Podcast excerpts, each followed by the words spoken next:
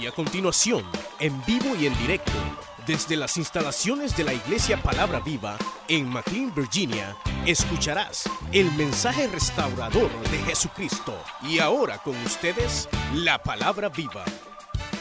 Escoge tú de entre todo el pueblo varones de virtud, temerosos de Dios, varones de verdad que aborrezcan la avaricia y ponlos sobre el pueblo por jefes de millares, de centenas, de cincuenta y de diez. Ellos juzgarán al pueblo en todo tiempo y todo asunto grave lo traerán a ti y ellos juzgarán todo asunto pequeño. Así aliviarás la carga de sobre ti y la llevarán ellos contigo. Si esto hicieres y Dios te lo mandare, tú podrás sostenerte y también todo este pueblo irá en paz a su lugar. Y oyó Moisés la voz de su suegro e hizo todo lo que le dijo. Vamos a orar, oremos Padre, te damos gracias. Porque esta noche, Señor, te da, tenemos la oportunidad una vez más de ser instruidos en tu palabra. Y míranos, Señor, la verdad es que todos necesitamos aprender. Y Padre, cada uno de nosotros tiene necesidades profundas. Y todos nosotros, Señor, necesitamos que tú nos capacites, nos ayudes a ser mejores para de esa manera serte útiles. Entendemos, Señor, de que nosotros por nosotros mismos no podemos lograr todo aquello que necesitamos. Pero sabemos que si estamos tomados de tu mano, las cosas serán diferentes. Háblanos, edifícanos, bendice a cada uno, Señor. En el nombre de Jesús, llénanos de ti. Y sabemos, Señor, que nosotros no estamos solos. Padre, haz que nos interese lo que habremos de hablar. Espíritu Santo, guíanos. En el nombre de Jesús, nuestro Señor. Amén. Muy bien, hermanos, pueden sentarse. Hermanos, em, anoche yo mencionaba de que este día íbamos a tener dos, dos ponencias. Y una de ellas era continuar con lo que comenzamos ayer y era ver las características de los servidores, cómo debemos ser. Y hablábamos de la razón, ¿verdad? Que nos impulsa una razón primaria por la cual Dios nos coloca y es porque la gente necesita llegar a la madurez y por lo tanto necesita de quienes le ayuden y Dios nos ha puesto a nosotros. En ese sentido, ayer hablábamos acerca de lo que mm, le tocaba a Moisés como el ministro principal, llamémosle así. Pero una de las cosas que Dios nos ha mostrado a lo largo de de los años y en el desarrollo de la obra es de que no todos ocupamos las mismas casillas, no todos ocupamos la misma posición, pero que a todos el Señor nos asigna algún grado de responsabilidad. Y en este caso es la gente a la cual Moisés tenía que elegir para que le ayudara. Es bien importante, entre otras cosas, recordar de que es imposible que un hombre solo pueda hacer todo el trabajo. Es también necesario entender de que nosotros los seres humanos, aunque nos cueste llevarnos bien con los demás, pero lo cierto es que nos necesitamos unos a otros. Y en este caso Moisés también aprendió esa lección, ¿verdad? De que él necesitaba un equipo de trabajo, y entonces viene Yetro dentro de las recomendaciones que le dio es que eligiera a esas personas a las cuales se les iba a confiar la obra, a las cuales se les iban a, a confiar segmentos de la población de Israel y todo con la finalidad de administrar mejor la fuerza de cada uno y por supuesto servir a aquel pueblo que tanto lo necesitaba. Pero entonces, así como ayer veíamos que una de las características que el hombre de Dios o que el servidor debe tener es una vinculación con Dios, ¿verdad? Basada en su vida devocional. Y esa capacidad de enseñar como también la de mostrar a las personas no solamente la palabra, sino las normas de vida que uno debe tener para ser eh, una persona de bien y entonces ser un ejemplo y al mismo tiempo conducirles para que ellos aprendan, aprendan a vivir. Es todo eso, ¿verdad? Eh, lo veíamos anoche, pero ahora en este texto dice de que a la gente que se iba a elegir, había que cuidar que también ellos tuvieran características adecuadas. Y una de ellas, dice esta versión Reina Valera 60, es que fueran varones de virtud. Esto de que diga aquí, deben ser varones de virtud, uno pudiera generalizar esta palabra, porque yo no sé si ustedes se acuerdan de eh, Gálatas capítulo 5. Pero en Gálatas capítulo 5 se habla del fruto del Espíritu. ¿Verdad que sí? Y hay versiones de la Biblia que cuando hablan del fruto del Espíritu dicen la virtud del Espíritu. La virtud del Espíritu. Entonces, em, la palabra virtud, en este caso, no viene a ser una palabra como sencillamente algo innato de la persona, como por decir algo, este tiene la virtud de caer bien, ¿verdad?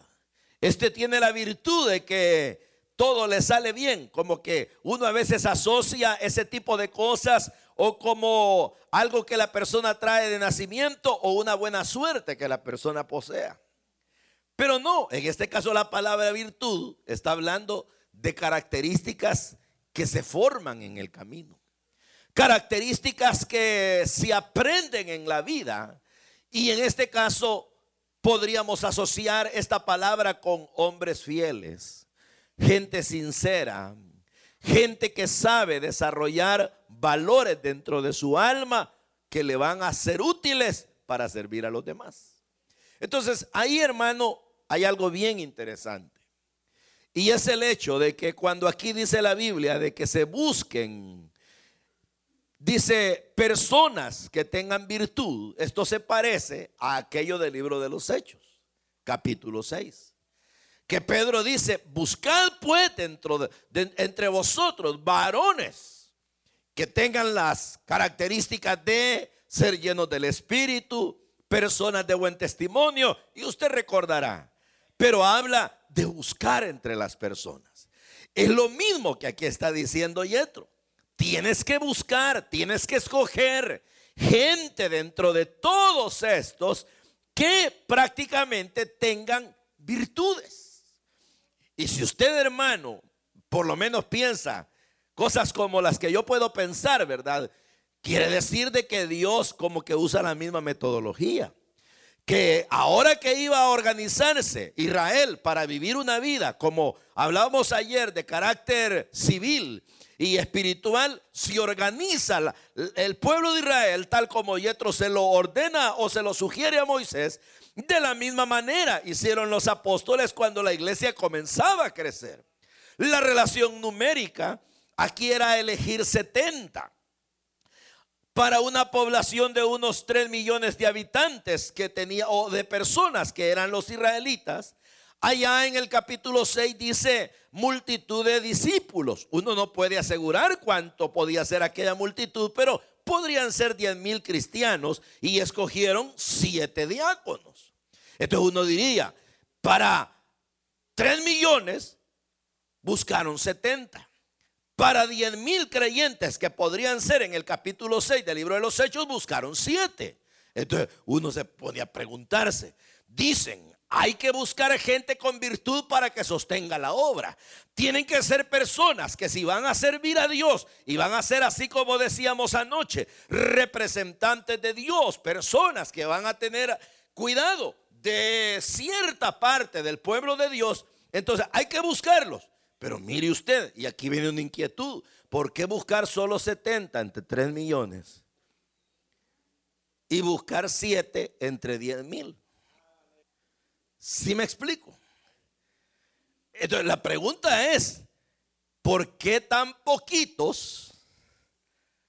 ¿Es que solo se necesitan pocos o es que no se hallan?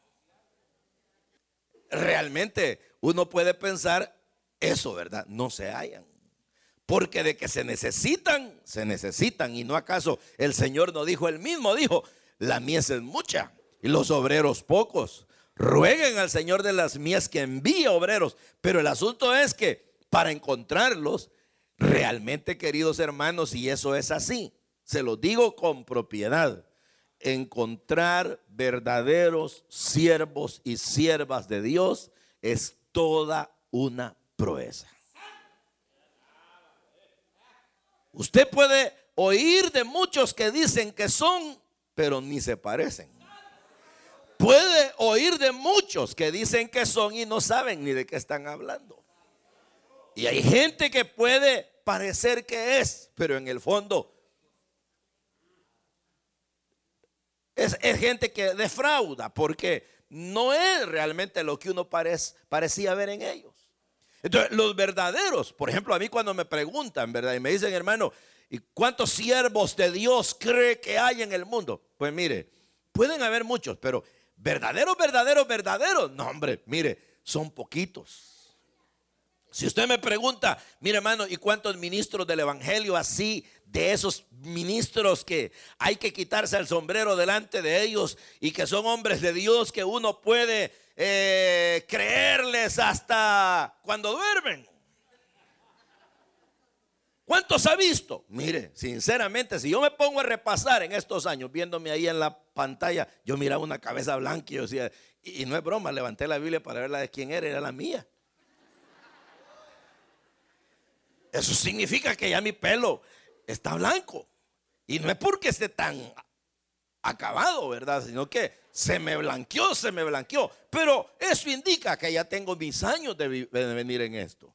¿Y cuántos buenos siervos he conocido? Mire, hermano, si yo me pongo a hacer memoria, me sobran dedos.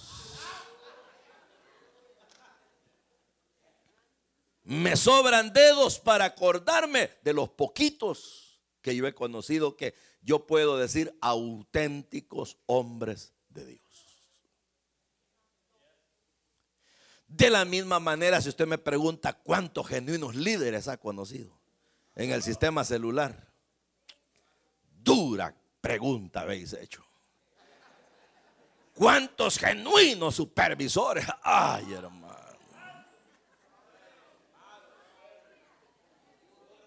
Hablando en serio.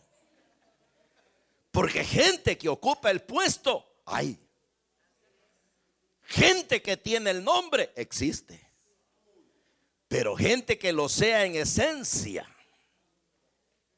y que responda a todas las demandas de lo que dice que es. Yo le digo, quizás hay que llorar para ver cuáles son. Pero aquí 70 para 3 millones, hermano. Escoge hombres y empieza Moisés, vamos a ver, vamos a ver. Y peor que el otro le dice, temerosos de Dios y le empieza a decir todo. Ya vamos a ver cada cosa, ¿verdad? Pero, y empieza Moisés, este está bien. Ay, pero no.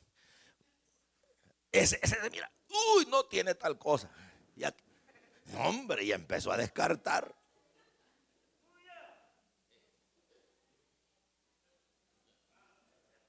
Increíble, ¿verdad, hermano? Es increíble, pues, porque uno, y, yo no sé usted, pero por ejemplo, voy a poner una ilustración que tal vez no sea la mejor, pero solo para dar una idea. De repente uno mira y, y ve los equipos de algún deporte, ¿verdad? Y que tienen la banca y uno mira que van mal en el juego. Y uno mira la banca y dice, ¿a quién pueden meter? Y mira la banca y ponen ahí los nombres de la banca. No, no hay ni uno, dicen que pueda, ¿verdad? que pueda salir y salvar la situación. Pues algo así es en la iglesia. Viene Dios y dice, hay que escoger para que la obra sea sostenida y prevalezca. Vamos, De 3 millones solo necesitamos 70. De miles allá en la iglesia solo 7. Hay que buscarlos. Y empiezan en aquella búsqueda que es como, no sé, ¿verdad? Como buscar una aguja en un pajar y que la gente diga, ya me desanimé, hermano, ya llevo 10 mil y no hay ni uno. Entonces, algo así, pero el asunto es que los halló. Pero viene, viene Yetro y le dice, ¿sabes qué le dice? Esa gente que, que tú busques debe ser gente que desarrolle virtud. En otras palabras, es lo que la gente ha construido. Y aquí quiero darles un consejo a todos, porque me lo doy a mí mismo. Y que es que nosotros nunca debemos de estar ociosos. Y cuando yo les digo ociosos, no me refiero a asuntos de trabajo material, porque ahí ya sabemos que el que no trabaja, que no coma. No, no, me refiero en la vida. ¿Se acuerda cuando Pedro dijo, añadan a la fe virtud, añadan dominio propio, añadan paciencia? ¿Y cómo termina esa lista? Y si ustedes hacen esto, no van a estar ociosos. En otras palabras, la idea para una mujer de Dios, para un hombre de Dios, que es clave en el desarrollo de la obra, es vivir todo el tiempo ocupado en construir la vida de uno mismo de la mejor manera posible. Cada día ir uno labrando, construyendo, trabajando por ser una persona más creíble por ser una persona más llena de gracia de Dios, por ser una persona más sabia, por ser una persona más influyente, más contundente, más veraz, más lleno de fe. Cuando uno vive en la vida trabajando por construirse dentro de uno mismo valores que le van a servir para ser útil a Dios, la gente no está ociosa. Pero yo me temo que muchos de nosotros pasan los años y nosotros crecemos en otros aspectos. Sí, de verdad. Nos crece, bueno, nos crecen las uñas, ¿verdad? Nos crece el pelo, nos crece la barriga, nos crece eh, a veces la vida en algunas cosas, pero ¿y por dentro qué tanto somos personas que nos hemos ocupado de no dejar pasar un día sin hacer algo que sea bueno? Que nos ayude. El asunto es de que Moisés lo vio y, como las características fueron, mira personas que hayan desarrollado virtud. Entonces vino él y escogió y vio, y vio que no eran muchos, solamente le salieron 70. Ahora bien, pero eso no era todo, le dice, deben ser temerosos de Dios.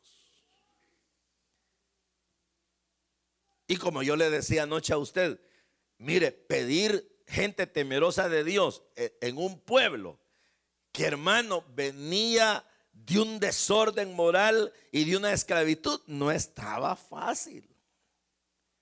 No estaba fácil. Y yo le voy a decir algo más, donde el ser humano es complicado. De por sí los seres humanos somos complicadísimos. Y muy complejos en muchos aspectos. Uno de ellos es que nosotros somos gente difícil de satisfacer. Otra, que además de, eso, somos variables. Somos personas que de repente nuestros ánimos cambian. Inclusive hay personas que pueden ser tildadas como bipolares, por ejemplo. Sí, gente que, varía. Pero la gente así es. Usted puede conocer personas que un día, mire, son una miel. Al siguiente día, como que los picó un alacrán, ¿verdad? Entonces uno dice, ¿y por qué son así? Un líder de repente puede andar ahí todo fogoso y que mi célula, hermano, y que gloria a Dios. Y de repente todo desanimado. ¿Por qué variamos? Porque los seres humanos tenemos esa dificultad. Nosotros somos bien complejos. Entonces lo que les quiero decir que ayuda a nuestra complejidad el entorno en el cual nos hallamos. Y de repente podemos estar, por ejemplo, aquí viven ustedes en los Estados Unidos, ¿qué tal si vivieran en el África? ¿Ah? Imagínense. No sé si alguna vez ustedes han visto un documental, pero eh, yo nunca he ido al África. La única vez que tuve chance de ir, no fui porque querían que yo pagara el pasaje y yo no tenía. ¿Verdad? Porque, porque claro, allá no me estaban esperando con, ni con hotel, ni con nada, sino que me dice el pastor, mira, yo quiero que vengas, pero pagate tu pasaje. Vení predicar y, y eso es que era el país a uno de los mejorcitos del África, Ghana. Y yo tenía que pagarme todo. Y yo en realidad en ese momento no podía. Pero lo que le quiero decir, ¿qué tal si viviéramos allá? ¿Y qué tal si, por ejemplo, em, viéramos de cerca em, la hambruna de los niños, la pobreza, esos niños tan raquíticos, esas personas que no tienen ni agua ni comida, y que llega una enfermedad y los mata, las moscas los eh, contaminan y de repente aparece una ayuda que la tiraron por helicóptero y o un predicador que hay que caminar millas para ir a oírlo y uno mira de cerca esos esfuerzos. Les he contado, ¿no? de las historias de las personas que se cuenta de que ellos tenían sus niños enfermos y que llegó un hospital ambulante y se estableció en cierto punto del África.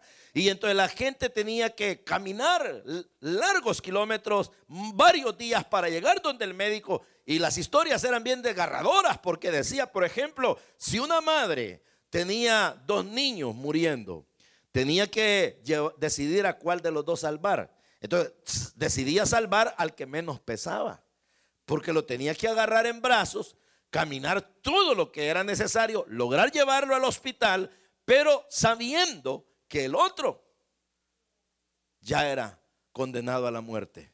Que cuando le estuvieran diciendo, vaya, ya le pusimos a este la inyección que va a contrarrestar el mal, el otro ya estaba muerto. Entonces, eso no lo vemos nosotros. Porque nosotros vivimos, en el caso de ustedes, pues ya hasta inclusive yo, aunque vivo en El Salvador, pero vivimos en un entorno bendición, hermanos. Ustedes no les falta comida. A ustedes no les falta ropa.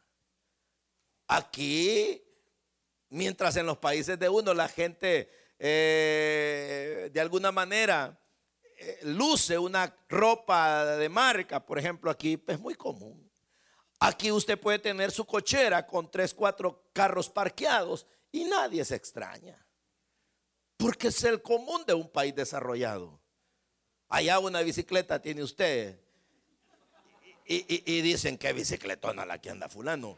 Ya no se diga que tenga un buen carro, ¿verdad? Ahora imagínense en el África. Y en cambio que aquí no, ¿verdad? Usted puede decir, no, sí, hasta más barato me sale agarrar el carro del año que el que ando. Es posible. ¿Pero por qué? Porque las condiciones lo permiten. ¿Verdad? Todo el mundo tiene acceso a todos los restaurantes. Y usted bien lo sabe, ¿verdad? Que el sistema los envuelve. Comen bien, es así. Hay, hay cierto que hay que luchar, hay que trabajar, pero trabajando se alcanzan las cosas. Entonces, ¿qué, ¿qué, le estoy diciendo con eso? Que ese tipo de entorno nubla la vida de la persona la nubla y la hace alejarse de la realidad. Y entonces cae en una posición cómoda donde, por ejemplo, se le puede decir, mire la necesidad del pueblo de Dios. Y mira, pero como no tiene eh, eh, en sí los lentes correctos espirituales para ver, no ve nada. Dice, yo no miro nada. ¿Y qué es lo que usted mira? No está viendo a la gente muriéndose. No, dice, no, yo no lo miro. Mal. Y luego viene el supuesto necesitado. Igual, ¿verdad? Hay que rogarlo porque como está tan cómodo. Y esa es la realidad. Agárrelo usted allá donde lo anda siguiendo la policía. O donde los pandilleros ya lo tienen cuadriculado. O donde por milagro no lo han matado. No, yo le aseguro que esos tipos, aunque sean en la última banca de la iglesia, están sentados. ¿verdad?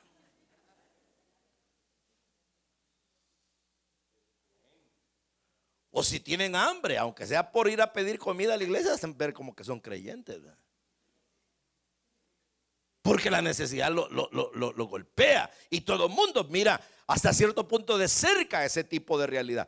Pero en un ambiente donde la gente se acomoda, entonces, ¿cuál es el tipo de servidores que pueden surgir? ¿Ah? Porque, por ejemplo, voy a ponerles un pequeño examen, ¿verdad? Pero, por ejemplo, pueden tener bonita casa. Y les aseguro que en la casa pueden tener hasta un teatro. Y no digo que esté malo. Pero también les aseguro que pueden tener un gran teatro con sonido, gran pantalla, bonitos muebles, pero un rincón de oración no hay.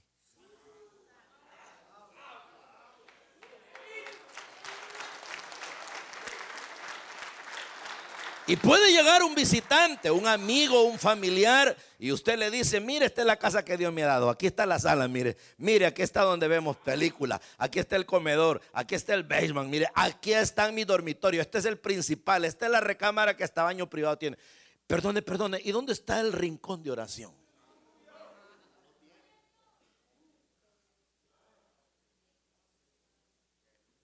¿Por qué no hay? Porque no lo ven necesario. Entonces, buscar buena gente en ese ambiente se vuelve más duro.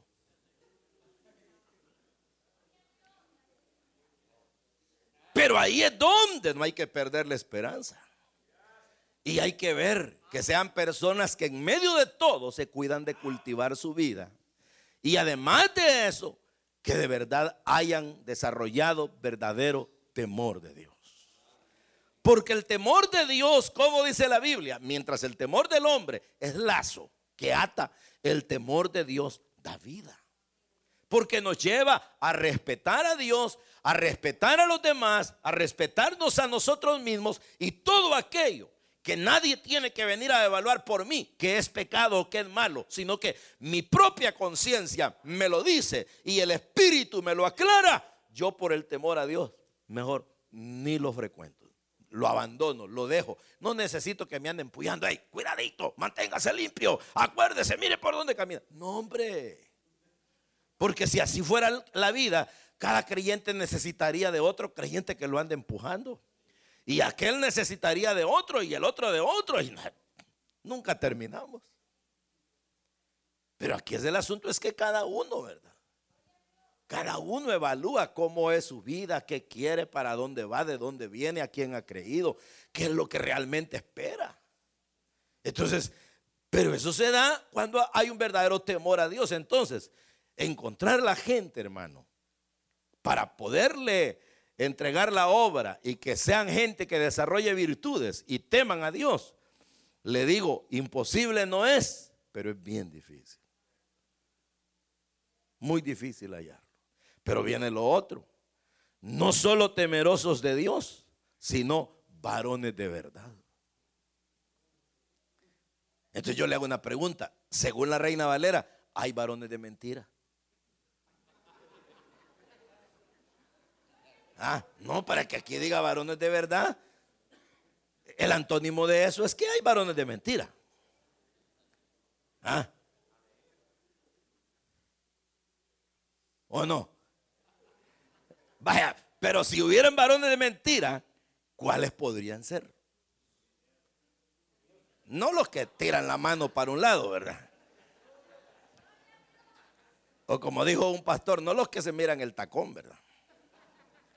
No, no, no, no así, sino le llama la Biblia varones de verdad a hombres y a hombres y mujeres que no cultivan su vida espiritual. Así sencillo. ¿Por qué? Porque la gente que no es verdadera es falsa. Y entonces la pregunta, ¿hay falsos hermanos? Sí. ¿Habrán falsos servidores? Sí, hombre. Sí que hay falsos. Ahora, el gran lío es que los falsos están entre los verdaderos, así le meten el dinero a uno.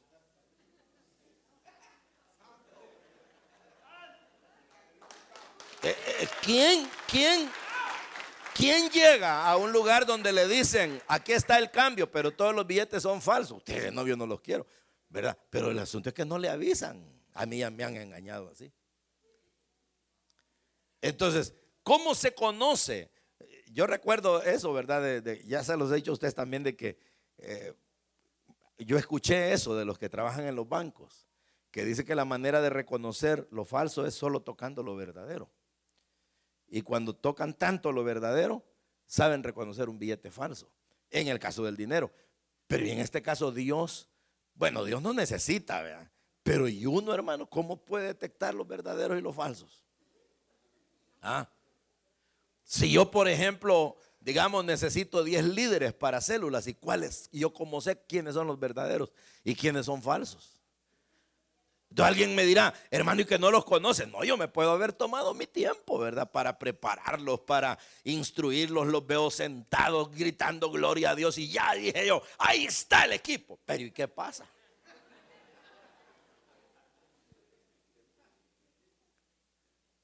Y usted sabe que así es. De repente la gente sale con que tenía otros ideales, ¿verdad?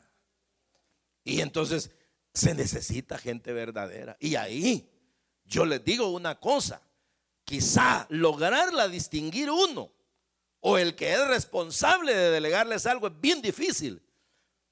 Pero yo diría con todo que el que cada uno tenga cuidado de ser verdadero. Porque si es hallado falso, no se las va a ver con el hombre. Se las va a ver con Dios. Ese es el asunto. Ese es el asunto, porque el falso cree que le hace daño a la iglesia y cree que le hace daño al pastor. Y es posible que le lastime, pero daño, daño, se lo hace a sí mismo. Entonces cuidémonos de nunca ser falsos. Cuando usted eh, diga, hermano, yo quiero el, voy a trabajar por tener un privilegio, con sinceridad, ¿verdad?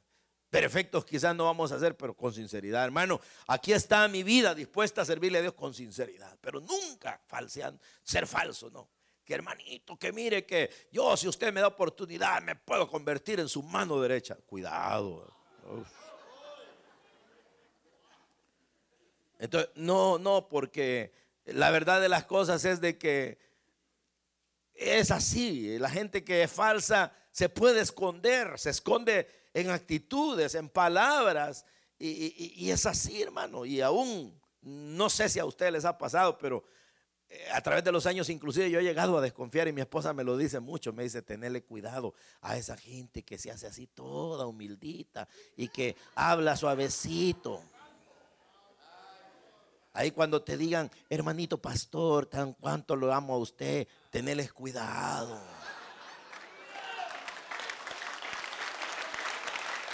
Y dice que yo como ya he aprendido, yo la oigo, ¿verdad? Y yo no le digo, sí, mi amor, voy a tener cuidado. No porque pues soy un hombre de Dios, pero acepto lo que me dice. Entonces yo me voy con cautela, yo ya sé que tarde o temprano ese me va a demostrar lo que es. Y cabal, tarde o temprano lo hacen. Pero es que hay gente falsa, hermano. Hay gente falsa, muy falsa.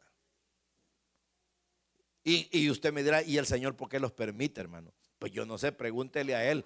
Porque, porque, porque a Judas lo dejó llegar hasta donde llegó. Y el Señor no es que a última hora dijo, y me equivoqué, este Judas me salió torcido. No, no, no, no, no, el Señor ya sabía.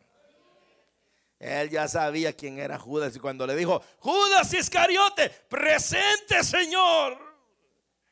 Y fue nombrado entre los discípulos. Y todo el mundo, Judas, y el Judas. Ah, entonces el Señor dijo, ya sé, este tipo.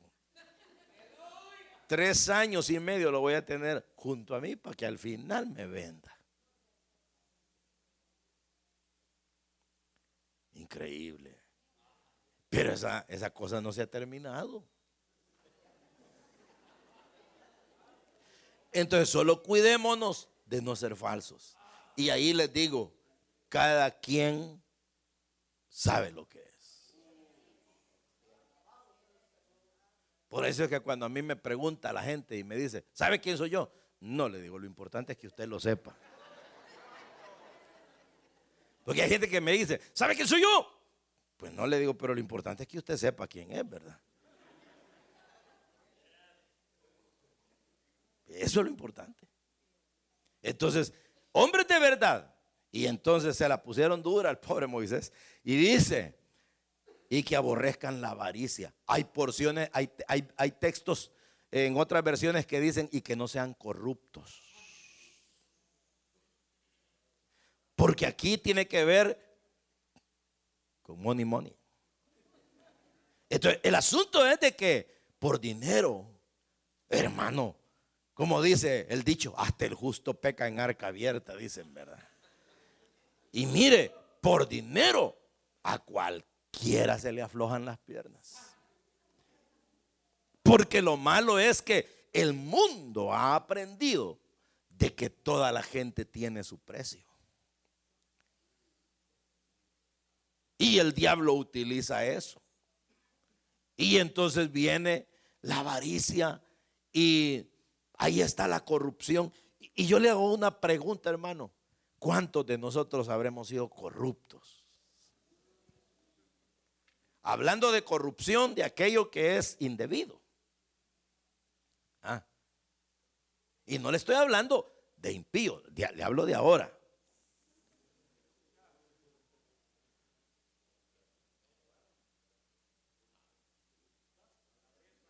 ¿Ah?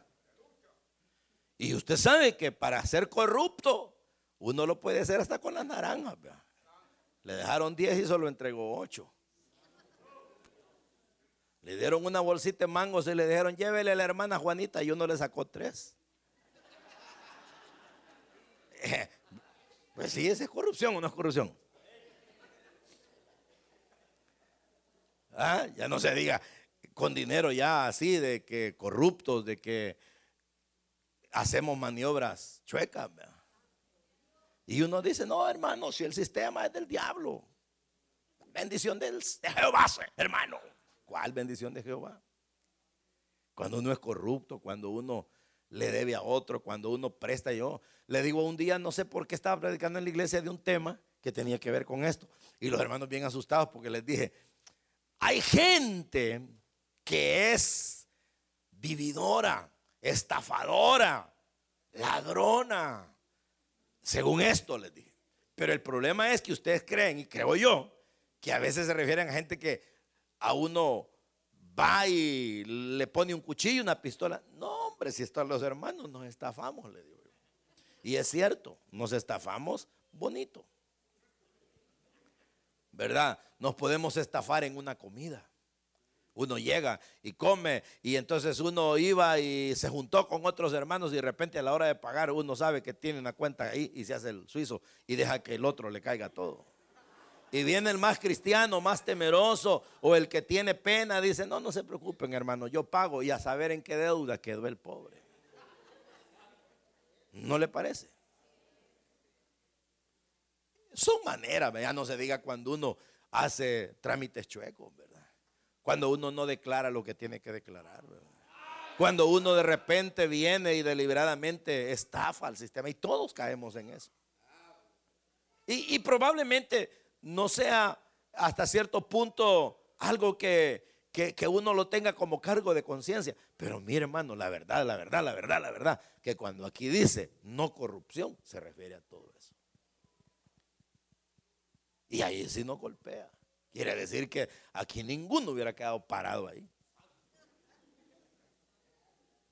Probablemente, ¿verdad? Porque dice, no dados a la avaricia. Y, si esta palabra en la Reina Valera indica no solo corrupción como lo indica la NBI o la NTV, sino que avaricia en el sentido de ser voraz con el dinero.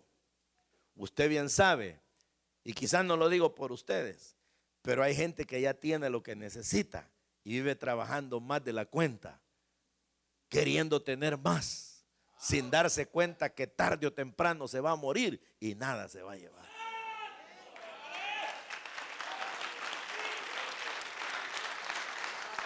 Porque yo no sé ustedes, pero aquí hay gente que puede tener hasta dos o tres trabajos. No miran los hijos, no miran la familia, no se congregan, no tienen tiempo ni para irse a chequear al médico, no saben lo que es ir un día a caminar al parque.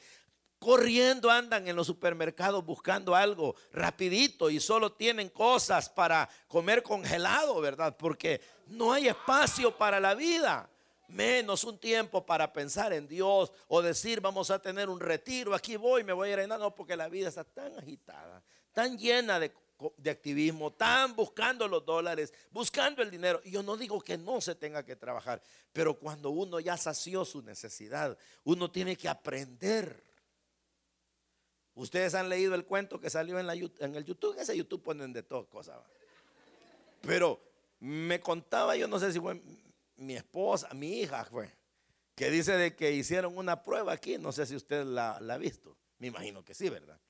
Yo no la he visto, pero como me la contaron, la creo, me la contó mi hija, dice de que hicieron una prueba, llenaron un hombre de dinero, así, billetes de 50, de a 100, de a 1, de todo, y pasaron ante unas personas bien vestidas y les dijeron, les damos tanto para que agarren lo que puedan y se avientan sobre el tipo a sacarle todo. De ahí vinieron y pasaron donde otra gente de esas tiradas, de esas bien vestidas, y le dijeron lo mismo que se aventó, pero se fueron donde un indigente.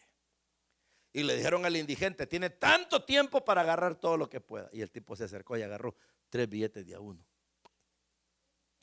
Y le dijeron, ¿y por qué no agarra más? No, es que solo este es necesario para comer, Dios. ¿Para qué quiero más? Y la lección que dio el individuo es que la mayoría hemos caído en el mal de acaparar más de lo que necesitamos.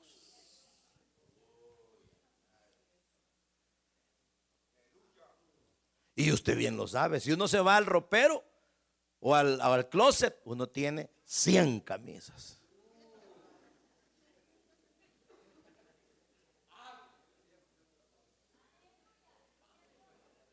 Mira los pantalones, hay unos que nunca se los vuelve a poner. ¿Verdad que sí? Y si uno va a la alacena, ahí hay hasta comida vencida ya.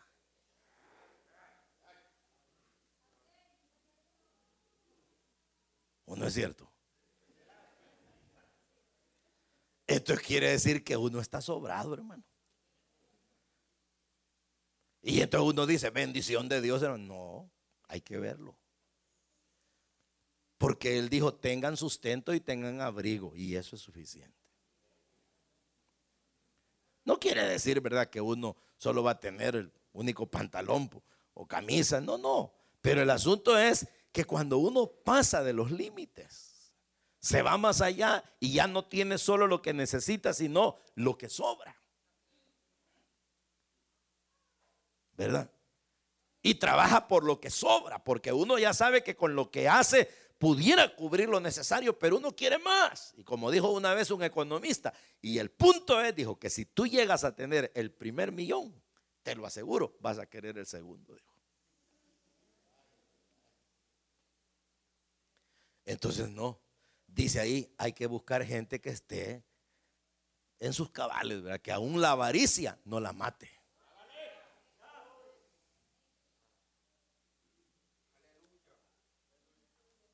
Hombre, yo conozco hermanos que hasta me han, llevado de encuentro. Son tan crueles para venderle a uno y no lo perdonan porque es el pastor a uno lo dejan bien sembrado. Sí. Entonces, increíble. Me, me, llama uno un día y me dice, pastor, por cierto, y me dice, hermano, le vendo 80 manzanas de café. Y yo, ¿para qué quiero eso? Le digo yo. Y usted tiene 80 manzanas de café. Tengo más. Tengo como 30 casas. Tengo 200 carros. No es broma. Y yo dije, Dios, ¿y este para qué quiere tanto, verdad? Si uno, yo he llegado, mire, yo he llegado a comprobar, hermano que uno para vivir solo necesita una casa. Yo un día me meto a agarrar una casa nueva, aparte de la que tenemos, pero porque mis hijos la necesitaban. Y a la hora de que se las adquiero, yo me metí en el crédito. Mis hijos dijeron, no, nosotros no nos vamos a vivir ahí. Y total que la tal casa ahí quedó. Y ya tiene 10 años de estar sola, solo pago impuestos, pago que la pinten, pago que la limpien, la miro y digo yo, qué tontería de tener otra cosa. Ahora me doy cuenta que uno solo necesita una casa.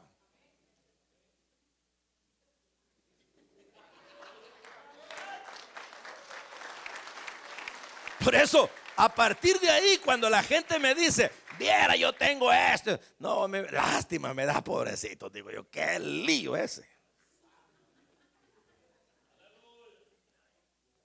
¿Verdad? Entonces, lo que quiero decirles con esto es que debemos de cuidarnos. Si vamos a ser los hombres de Dios y mujeres de Dios, tenemos que cuidarnos hasta de la avaricia, hermanos. ¿Verdad? Tengan, está bien, lo justo. No se maten más. Porque cuando lo lleven a enterrar, no se van a llevar nada. Es tan irónico, pero puede haber uno comprado zapatos nuevos y los deja. ¿Verdad que sí?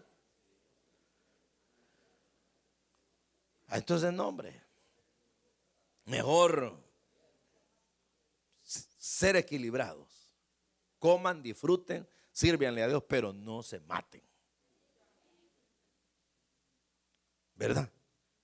Por los hijos, hermano. Está bien, denle. Pero acuérdense que cuando ellos crecen, ellos deben también trabajar por ellos.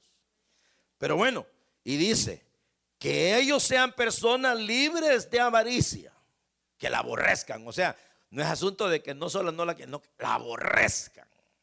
Aborrezco eso.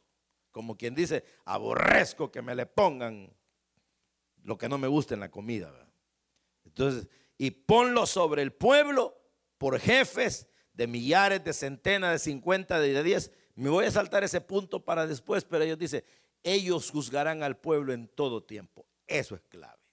Todo tiempo. Ninguno que es líder debe pensar que es encargado solo la hora o el día de la reunión.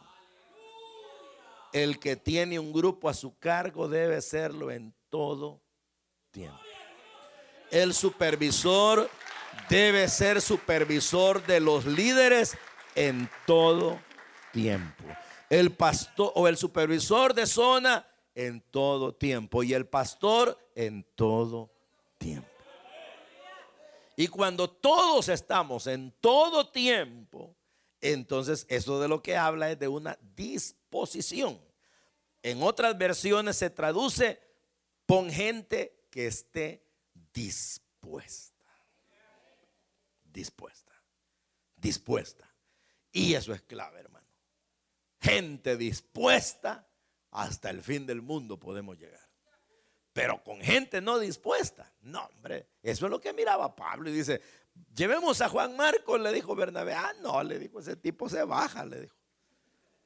En el arrancón se queda. No, hombre. Bernabé le dijo, dejémoslo. ¿Por qué? Porque eh, eh, eh, Pablo le gustaba gente dispuesta. ¿verdad? Bernabé tenía otro carácter, pero a Pablo no, la gente dispuesta, y es que eso es así, hermano.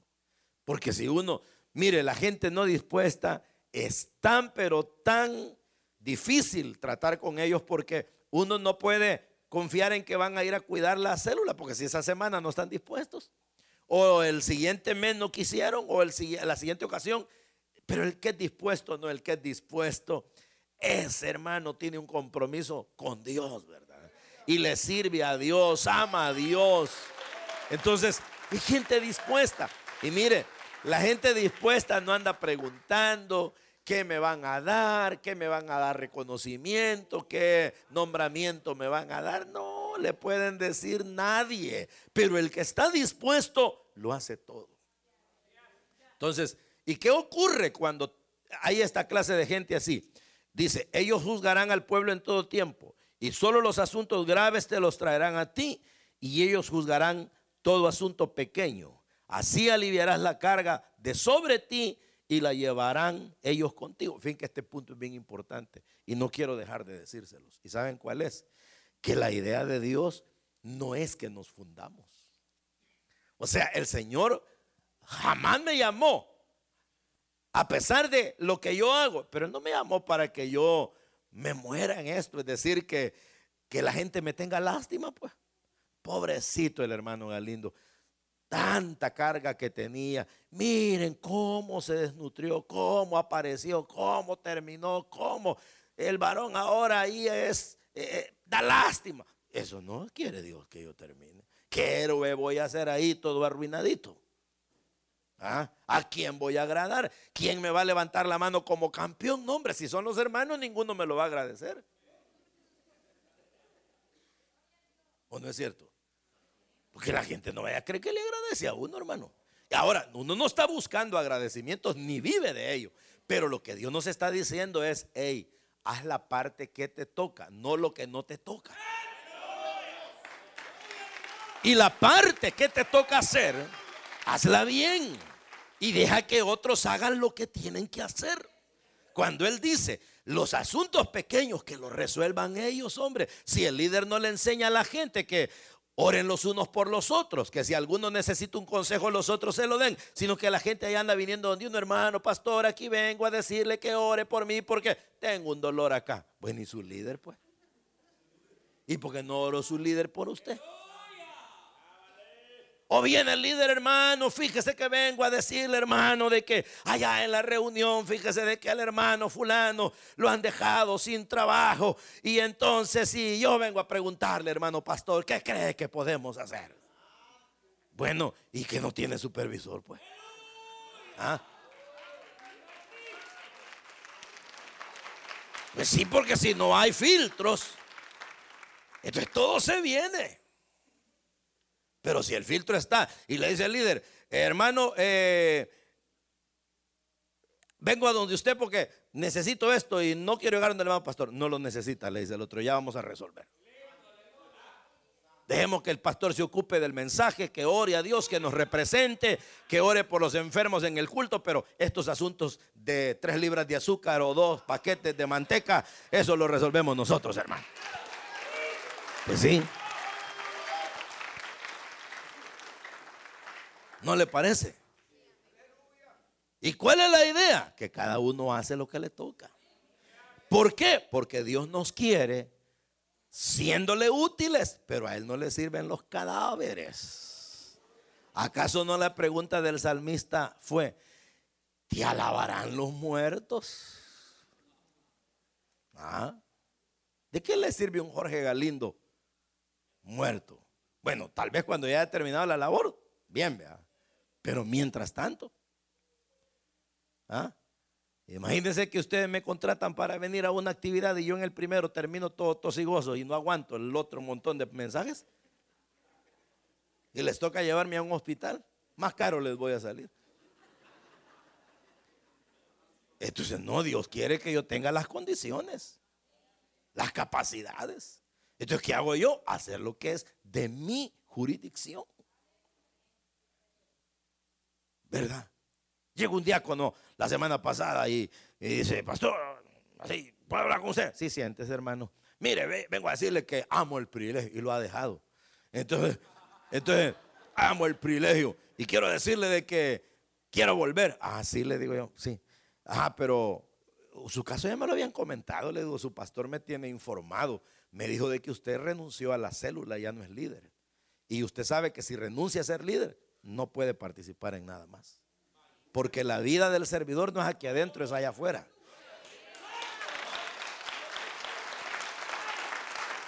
Ah, no se los había dicho, ¿verdad? No se los había dicho que no se trata de venir a lucir un uniforme al culto. Se trata de romperse el pecho allá afuera. Entonces le digo yo, mire, ya me dijeron que usted abandonó la célula y por lo tanto no puede ser líder. Pero de todas maneras le digo yo, ese es un asunto que no lo tiene que tratar conmigo. Vaya donde su pastor y lo que le diga, eso haga. Pues sí, ¿para qué me voy a meter yo en líos? Y en camisas de once varas, vea cuando está otro. Entonces, puede parecer pesado. Pero y si yo agarro a este y agarro a aquel y agarro a aquel y la iglesia tiene más de 50 mil miembros, imagínese usted, hermano con todos poniéndome queja. No, hombre, yo determinaría, pero loco, ¿verdad? Ni el camino a la casa hallaría.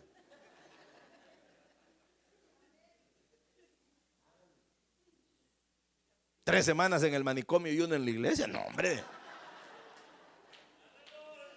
No es así el asunto. Entonces yo hago lo que me toca. Y los asuntos, cada quien debe resolver lo suyo. Y a uno solo lo que le corresponde. ¿Verdad? ¿O no?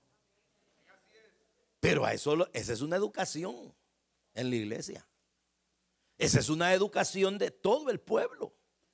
De esa manera, el líder sabe mantener sus áreas, su, jurisdicción y dice, no, esto no tiene que trascender al supervisor, lo arreglo yo. Y el supervisor dice, esto no tiene que trascender al de zona, lo arreglo yo. Y el otro dice, esto no tiene que trascender al pastor, lo arreglo yo.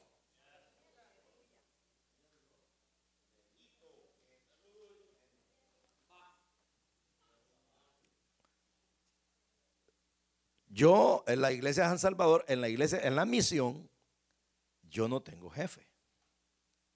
Hablemoslo, sí tengo. Pero mi jefe en la misión es la directiva espiritual.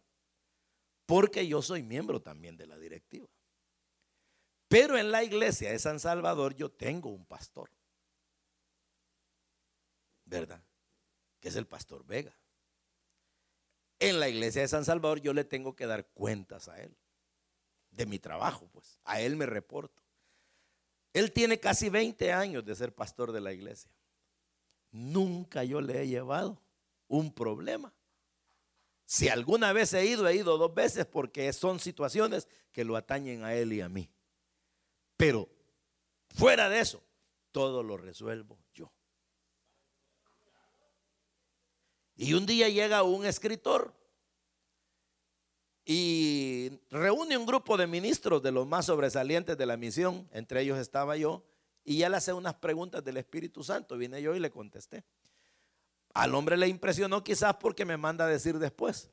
Él habla solo inglés, no habla español. Y teníamos traductora. Pero entonces me manda a decir, dice él que quiere una, una reunión privada con usted. Bueno, le dije yo.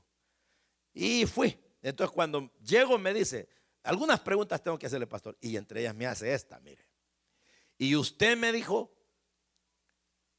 las decisiones que toma se las comunica a su pastor. Sí le dije yo cuando necesito una autorización. Pero cuando todo va en línea de trabajo y lo que yo voy a decidir es lo que él podría decidir, pero aquello es de mi jurisdicción, no consulto con carne ni sangre. Le Yo tomo la decisión porque ni lo afecto a él, ni afecto a la iglesia, mucho menos al Señor lo deshonro, sino que al contrario, es por el bien de la iglesia. Porque si yo no soy capaz de resolver en mi nivel las cosas que me corresponden, entonces mejor tengo que apartarme y que venga otro que pueda.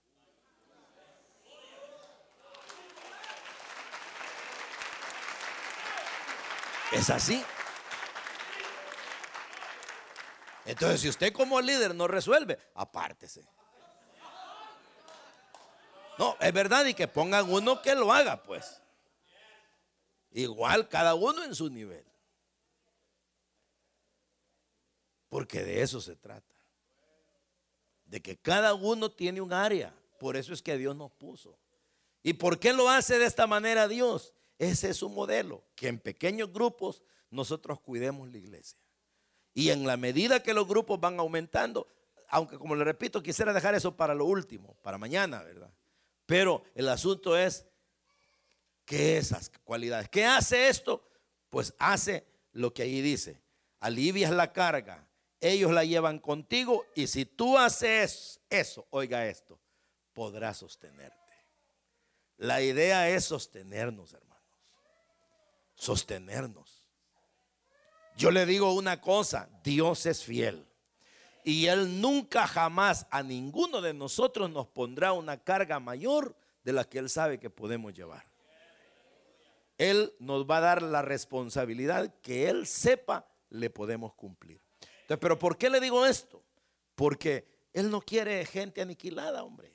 El, el líder que anda ahí que, ay hermano, ando estresado ¿Y por qué, hermano? El trabajo en la obra de Dios. No, hombre, varón. Agárrese vacaciones permanentes porque se va a morir. Es que esto no es para morirse, hombre. Es que mire, hablando en serio, al que estresa la obra de Dios, anda, anda raro, hermano. Porque yo no digo que uno no se canse, como no. Se cansa más la obra de un predicador. Esto es desgastante. Si el, el ser predicador hablando así a las cabales, esto todo el cuerpo trabaja. Aquí, gracias a Dios, no sudo como en San Salvador. Es gran calorón y esas cámaras de televisión. No, hombre, si uno haya, como que lo han bautizado, sale. Pero el asunto es de que, de que es desgastante, tres mensajes al día, imagínese usted. Entonces, no es fácil estar pensando, estarlos ordenando, estar orando, que las ideas salgan eh, coherentes, que la gente se edifique, que se acerquen. A... No es fácil. Entonces, Dios no nos quiere muertos, como insisto en eso. Él no quiere que estemos, que por causa de la célula, yo estoy bien arruinado, enfermo, hermano. Mire, atribulado por la célula. El sector me tiene, me está matando, hermano. Eh, la zona me está matando. La iglesia me está matando. Hijo, piénsalo bien, ¿verdad? Porque si usted me pregunta y a usted lo está matando la obra, no, mis hermanos. No, porque yo para empezar no hago lo que los demás tienen que hacer, hago lo que me toca. Y segundo, que lo que hago, lo hago bien, es decir, lo hago dentro de mis capacidades y cuando yo sé de que ya terminé, ¿saben qué hago? Yo me duermo, no vas a creer que yo paso desvelándome. No, yo me acuesto a las 11, lo más tarde. Y me levanto a las 6. Y hay veces me levanto a las 5. Y voy y trabajo duro y predico duro y leo y oro y pues hago lo, y hago lo que tengo que hacer. Y en la tarde voy a almuerzo y si me queda chance yo les digo, voy a poner el despertador media hora para este caballero a dormir, señores. ¿Por qué? porque después me tengo que levantar, bañarme, tomarme un café y agarrar otra vez las riendas del asunto a trabajar duro, otras cinco o seis horas. Yo acostumbré a no agarrarme vacaciones de 15 días. ¿Por qué? Porque yo sabía varias cosas. Número uno, que cuando uno regresa, ya ni quiere regresar. Es lo que le llaman el síndrome de la vacación, ¿verdad? Pero por otro lado, para vivir holgazaneando 15 días, paseando, se necesita mucha plata y yo no la tenía. Entonces yo aprendí y más que un día le leo al doctor Cho que decía, hay que descansar en el camino. Entonces yo me aprendí a agarrar cuatro o cinco días, tres o cuatro veces al año. Entonces cuando ya siento que mi cuerpo me va diciendo, muchacho, muchacho, tranquilo, tranquilo, vas a colapsar, vas a colapsar. Entonces vengo yo y preparo en mi agenda y le digo a mi esposa, ¿tenés tiempo para ir conmigo? Y como ella, y como ella, claro, como que no va a tener tiempo, ya la para anda toda la vida, ¿verdad? Entonces me dice, ah, agarrémonos entonces tales días, desconectemos teléfono, no le digamos a nadie para dónde vamos, compramos un pasaje para Tarsi sin vuelta no, no, no, no, nos vamos a un hotel, a algún lugar, a una montaña, a la playa, a estar tranquilo. ¿Por qué? Porque yo leí que cuando Elías se sentía tan arruinado que se quería morir, el Señor lo dejó dormir y le dio de comer. Entonces me dijo un pastor en un escrito, hijo, debes de saber que cuando en la obra te sientas cansado, el remedio, hijo, es comer y dormir, comer y dormir, comer y dormir. Entonces, yo me voy y entonces vengo yo y agarro y como y me voy a descansar. Y entonces nos vamos a caminar, me voy a sentar a ver algo que me llama la atención, me voy a meter a un sauna que me saque unos cuantos gramos de grasa y ahí me estoy sentado y entonces después salgo, camino y voy a ver qué hago. Ya tres días después de eso ya me siento aburrido. Es verdad. Yo le digo a mi esposa, yo ya no hay qué hacer, pues ya comí mucho, ya dormí mucho. Vámonos de regreso, porque a la hora, espera, pero ¿saben con qué llego? Con un feeling, con una fuerza y con energía. Y hasta la gente me dice, ¿y qué está tomando? Que bien rosadito viene. Quemado vengo del, del, del sol. Y digo a trabajar, ¿cuánto? Otros cuatro o cinco meses. Para volver otra vez. ¿Por qué? Porque yo sé que así le sirvo a Dios. Y el Señor, yo nunca le, yo, yo le he preguntado, ¿verdad? Cuando llegue donde él le voy a preguntar más de cerquita. Nunca me ha dicho otra cosa, pero yo creo que a él le agrada lo que hago. De tal manera que cuando estoy en lugares así y yo no siento ninguna pena que alguien diga, miren el pastor dónde está comiendo. Pues sí, no es, para eso ahorré, ¿verdad? Para ir ahí. Entonces, le digo a mi esposa que no pueden decir de la iglesia anda comiendo. No, porque yo no le llegué a pedir a la iglesia. Yo lo que hice fue de mi salario ahorrar y mi salario, yo tengo derecho a hacer lo que yo quiera con él. ¿Verdad?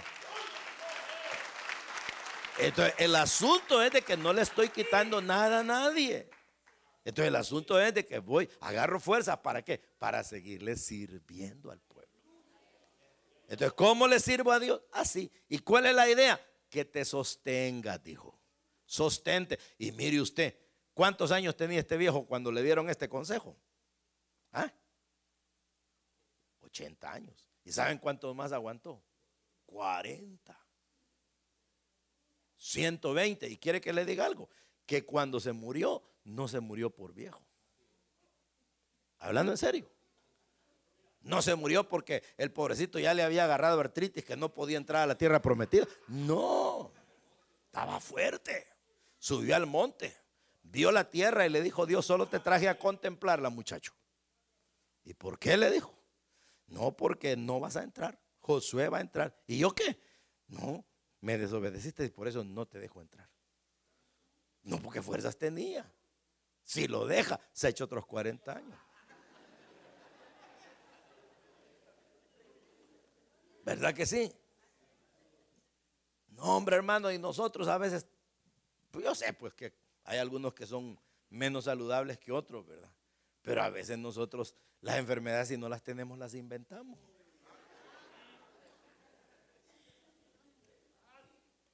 Entonces no hay que andarla inventando porque nos pueden operar sin necesidad. Entonces el asunto es de que no, Dios no quiere eso. Dios quiere vernos felices, fuertes, valientes. Hay una porción, yo no sé, en esta donde dice, escoge hombres, varones de virtud. Algunos dicen, y, y quiero regresarme a eso para terminar esta noche con esto, pero algunos dicen que la palabra que aquí dice es se debe traducir varones fuertes en lo espiritual y en lo físico. Fuertes en las dos áreas. Fuerte, fuerte, pues. Porque, eh, y dice, ¿por qué fuertes en lo espiritual y en lo físico? Porque, no, hombre, vaya, ahí están los hermanos, pero no sé cómo les va cuando bautizan. Pero cuando uno bautiza, y más si le gusta que agarra el bautizado y Padre, ahora gracias por este que viene, que no sé qué, se echa una gran oración. Y ahora la bautizo en el nombre del Padre, del Hijo del Espíritu Santo, y más si pesan y uno lo saca. Seis de esos ya se siente un gran dolor uno aquí. ¿Verdad que sí?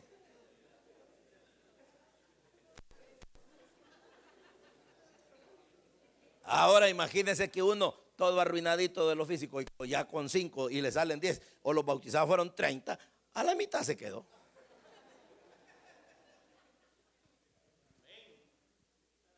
Es así.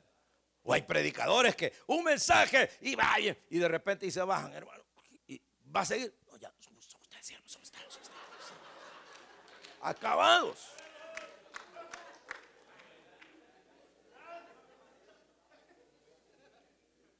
Entonces, por eso algunos dicen que hay que ser fuerte en las dos áreas.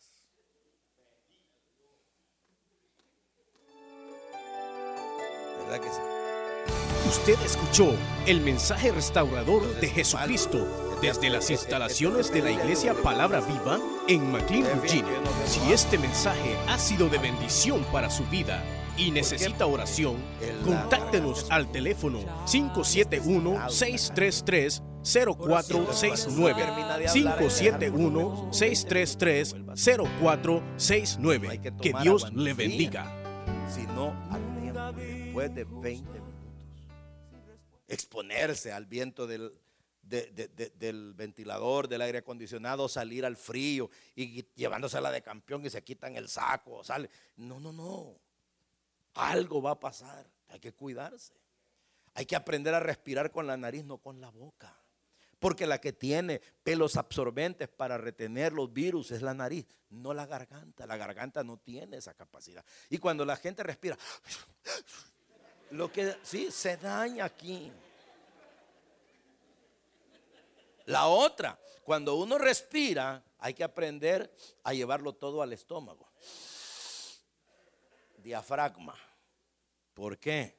Porque si usted lo deja en los pulmones, los pulmones tienen que dosificarlo rápido, como cuando usted se mete bajo de agua. Que si usted agarra el aire en los pulmones, rapidito necesita salir. Pero si lo agarra aquí y lo va dosificando, los pulmones funcionan mejor porque agarran una porción de aire para irse manteniendo. Entonces, el predicador necesita agarrar el aire acá, porque de lo contrario, termina arruinado.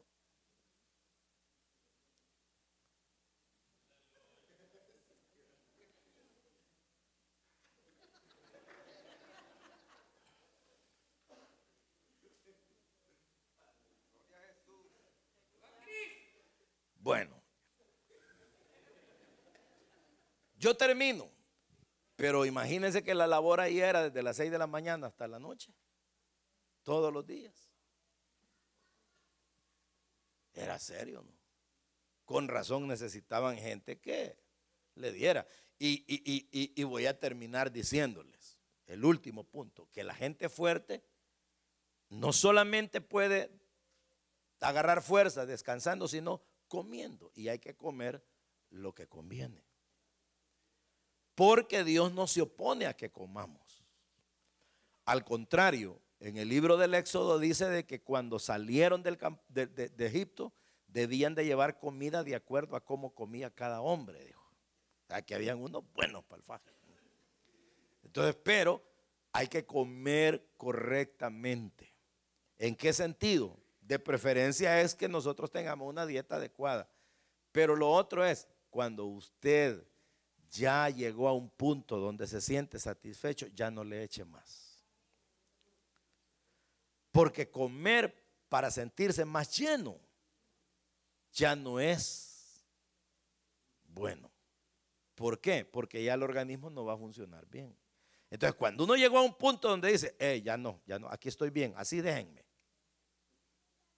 Tranquilo, no, pero aquí hay más, hermano. Mire cuántas pupusas hay. Tranquilo,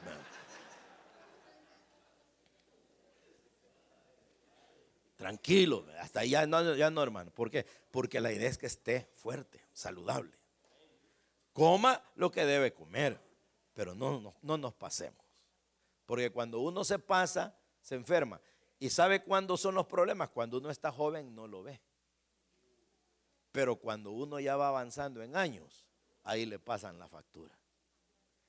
Y si uno es siervo de Dios y quiere llegar, como ahí dice, mantenerse, ¿cómo dice? ¿Cómo, no, pero ¿cómo decía? Para que soportes, para que estés, para que aguantes, eso es lo que le dijo. ¿Cuál fue la frase que leímos? ¿Cómo? Para que te sostengas. Entonces, si uno se quiere sostener, Hermano, ¿cuántos años eh, van a, pasar? Muchos de ustedes están jóvenes. Algunos, miren que, por ejemplo, yo comencé a los 23 años la predicación. Ya tengo prácticamente 37 años de estar predicando. Y, yo en mis, ideas, yo así mínimo, yo le he pedido a Dios que, yo aguanto los otros 20 años que le demos. Que le demos mientras no se me crucen los cables que le demos, porque yo creo que puedo aguantar, pero necesito cuidarme. Entonces, cuando lo aprendí? De unos cinco años para acá. Antes no me decían, hermano Galindo, ahí hay unas tres pupusas, démosle. O sea, que hay dos tamales, pásemelo. Y entonces, hoy no, ¿verdad? Hoy no, hoy no. Hoy tranquilo, tranquilo, tranquilo. Entonces cuídense si es que le quieren durar a Dios. ¿Verdad? ¿Cuántos le quieren durar a Dios? ¿Ah? ¿De verdad? ¿Quieren durarle al Señor? Qué bueno. Entonces, hagamos esto. Y solo dejamos pendiente para mañana un tema que yo quiero que lo analicemos. Pero por hoy, en relación a lo que es la vida del servidor, dejémoslo hasta ahí. ¿Está bien? Oramos al Señor. Oremos, pues Padre, te damos gracias. Porque tú eres bueno, Señor, porque para siempre es tu misericordia. Y porque tú nos haces felices cuando tú nos edificas. Queremos servirte, Señor. Aquí estamos como tus siervos que somos. Queremos durarte y queremos hacer bien las cosas. Capacítanos. Gracias por todo. Usted escuchó el mensaje restaurador de Jesucristo desde las instalaciones de la iglesia Palabra Viva en McLean, Virginia. Si este mensaje ha sido de bendición para su vida y necesita oración, contáctenos al teléfono 571-633-0469. 571-633-0469. Que Dios le bendiga.